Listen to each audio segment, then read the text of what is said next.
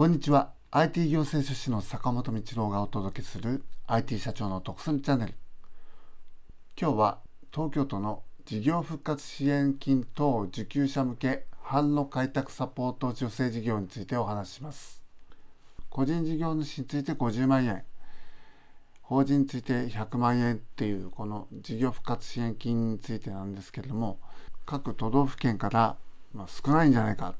もうちょっと出さ出さないと支援につながらないんじゃないかっていう提言がされています。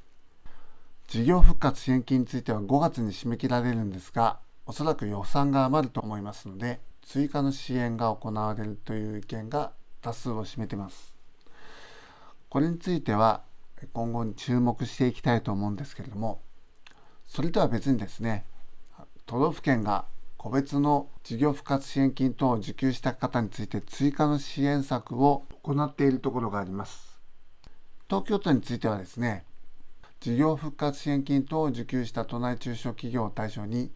販売促進に関する経費の一部を助成するとしています。で、一部と書いてあるんですけども、これ結構なあの助成比率になっています。で、えーと、と女性の対象についてまずお伝えすると、女性対象はですね、販売促進に関するものですね。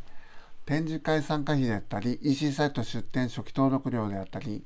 自社ウェブサイト制作費、販売促進費、これあのチラシですとかカタログの制作費が含まれるんですけれども、こういったものが含まれます。で女性限度額がなんと150万円、さらに女性率が女性対象経費の5分の4、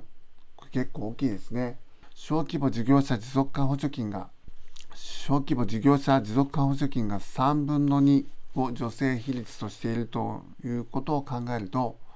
結構すごいですよ。5分の4持ってくれてしかも助成限度額が150万円。しかも小規模事業者持続化補助金については補助金額全体の4分の1までしか認められていなかったんですけれどもこれが東京都のですね販路開拓サポートにこの助成事業については5分の4まで、えっと、ホームページ制作に50万円使ったとするとそのうちの40万円が都が負担してくれるということになるんですよ。これもうウェブサイト作る予定の方はもう応募した方がいいんじゃないでしょうかと思うんです。で、えっと、気になる、えっと、条件についてなんですけどこれあの先着順となっています。で事前エントリーが4月8日から4月4日の午前10時からとなっていますのでもしウェブサイトを作る予定の方はもうこれ準備して4月8日午前10時に備えるしかないと思います。今日のお話は以上です。